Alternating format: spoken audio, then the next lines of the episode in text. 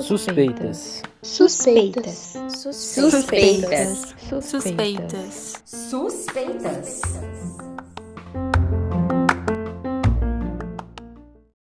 Olá, sejam muito bem-vindos à nova temporada do Suspeitas, seu podcast informativo de saúde. Meu nome é Isabela, sou acadêmica do segundo período de Psicologia da Faculdade de Ciências Médicas de Minas Gerais e estou aqui com a minha colega Laura para falarmos sobre um assunto atual e de grande importância para todos os brasileiros. Olá, eu sou a Laura, acadêmica do sétimo período de Medicina da Faculdade de Ciências Médicas. Bora falar do nosso tema? Você já ouviu falar das doenças crônicas não transmissíveis? As doenças crônicas não transmissíveis, conhecidas apenas pela sigla DCNT, são um conjunto de doenças não infecciosas, ou seja, que não são transmitidas por um microorganismo, como vírus ou bactéria, por exemplo. Além disso, elas têm um longo período de duração e podem decorrer de diversos fatores de risco, como o tabagismo e o sedentarismo. As DCNTs mais comuns, atualmente, são geralmente silenciosas e o indivíduo nem sabe que as tem, o que dificulta muito seu tratamento e piora seu prognóstico. Mas por que estamos falando mais dessas doenças hoje? Bom, para responder essa pergunta, precisamos voltar um pouquinho na história. No século XX, as pessoas não tinham muito acesso ao saneamento básico, água tratada e a formas adequadas de higiene e cuidado com a saúde. Além disso, não tínhamos o conhecimento que temos hoje sobre a ciência e a saúde, não é mesmo? Por isso, a principal causa de morte eram doenças contagiosas transmitidas por micro-organismos presentes na água não tratada, no esgoto a céu aberto, na ausência de saneamento básico e até mesmo nos indivíduos que já estavam infectados pelas doenças que não eram adequadamente tratadas. Hoje, porém, o cenário mudou e a Laura vai falar sobre essa mudança com vocês. Deixa comigo, Isa.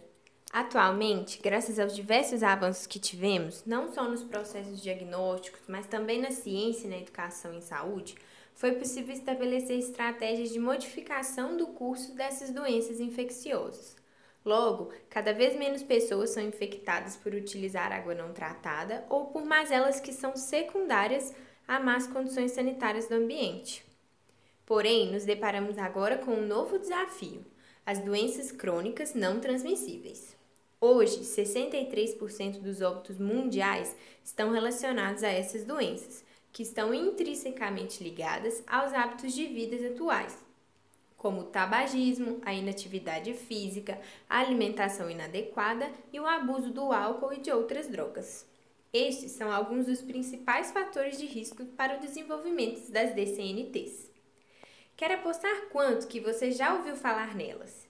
O diabetes, o infarto, a hipertensão arterial sistêmica, a doença pulmonar obstrutiva crônica, ou DPLC, o enfisema e até mesmo o câncer fazem parte desse grupo de doenças. Isso mesmo, Laura. Agora, como podemos fazer para evitar essas doenças? Bem, como já citado pela Laura, é importante modificarmos nossos hábitos de vida. Tarefa muito difícil, mas não impossível. Já falamos por aqui sobre o cigarro eletrônico e seus malefícios para a saúde, mas, além dele, a má alimentação e o sedentarismo contribuem para o aparecimento das doenças crônicas não transmissíveis, e queremos evitar isso, certo? Então é muito importante aplicarmos esses novos hábitos e também mantermos exames de controle e para isso é necessário manter consultas regulares junto aos serviços de saúde público ou privado. Infelizmente, existe uma cultura de procurar algum profissional da área da saúde apenas quando a doença já está avançada ou quando ela já apareceu. É possível evitar muitas doenças procurando atendimento médico e fazendo todos os exames necessários. Por isso, fica a recomendação para vocês. Já fizeram o check-up de vocês esse ano? Essa dica é muito importante mesmo. E sabe o que mais é primordial, Isabela? Entendemos o grande impacto das DCNTs na nossa qualidade de vida. As doenças crônicas não transmissíveis são, muitas vezes, silenciosas. Isso significa que os sintomas não aparecem rápido ou de uma vez só. Às vezes, a manifestação pode levar meses e até mesmo anos para aparecer. Em outros casos, eles podem ser confundidos com desconfortos inespecíficos do cotidiano, como a dor de cabeça, que pode ser um sinal de pressão alta, mas também pode ser desencadeado por coisas do nosso dia a dia, como passar muito tempo sem comer ou na frente de um computador. Vale ressaltar também que várias das DCNTs, como a DPLC e o diabetes, por exemplo, não têm cura, mas o tratamento e o acompanhamento podem melhorar significativamente a qualidade de vida do indivíduo e evitar diversas complicações. Nesse sentido, o não diagnóstico dessas doenças impacta diretamente na sobrevida e no bem-estar das pessoas. Isso mesmo, Laura. Mas para compreender melhor, o que seria uma epidemia? Bom, a epidemia é uma palavra derivada do grego e significa originário. No contexto das doenças crônicas não transmissíveis, ela representa uma peculiaridade de uma região ou país. Desse modo, o Brasil é uma das nações que sofre dessa epidemia silenciosa, uma vez que 72% das mortes estão relacionadas às doenças crônicas não transmissíveis. E como podemos combater as DCNTs? Bem, existem algumas estratégias para enfrentar essas doenças, mas para implementá-las precisamos da ajuda de todos. O primeiro passo expandir e valorizar o importante papel da atenção primária. É a partir dela que podemos identificar precocemente essas doenças e os motivos de seu surgimento dentro de determinada comunidade, promovendo ações individualizadas para evitá-las. O segundo passo: estabelecer ações de promoção da saúde e prevenção de agravos. Terceiro passo: informar a população sobre as DCNTs, como preveni-las e instigar a busca por hábitos de vidas mais saudáveis. E o quarto e último passo: cada indivíduo deve fazer a sua parte, buscando formas de viver com mais saúde, seja praticando atividades físicas, parando de fumar, alimentando-se de forma saudável ou indo ao médico regularmente. Vamos entender o impacto das doenças crônicas não transmissíveis para o sistema de saúde brasileiro?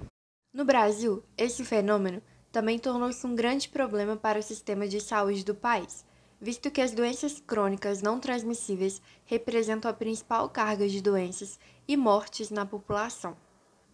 Os efeitos de mortalidade e morbidade relacionados a esse conjunto de doenças aumentam de acordo com a idade.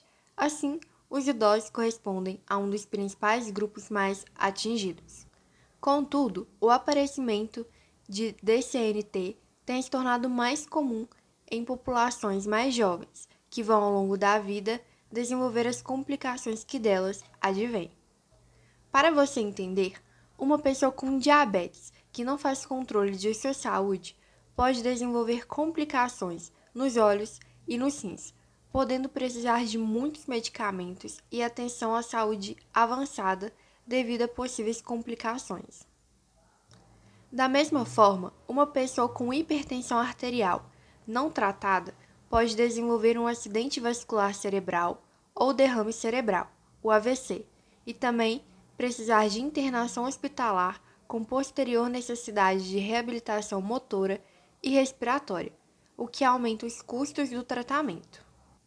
Dessa forma, essas doenças crônicas não transmissíveis, quando não tratadas adequadamente e não acompanhadas, oneram o sistema de saúde, trazendo impactos sociais e individuais.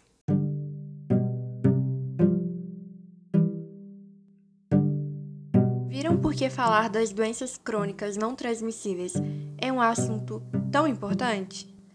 Para saber mais sobre esse tema e outros relacionados à saúde, nos siga no Instagram, arroba podcast suspeitas e compartilhe esse episódio. Até a próxima semana. Tchau!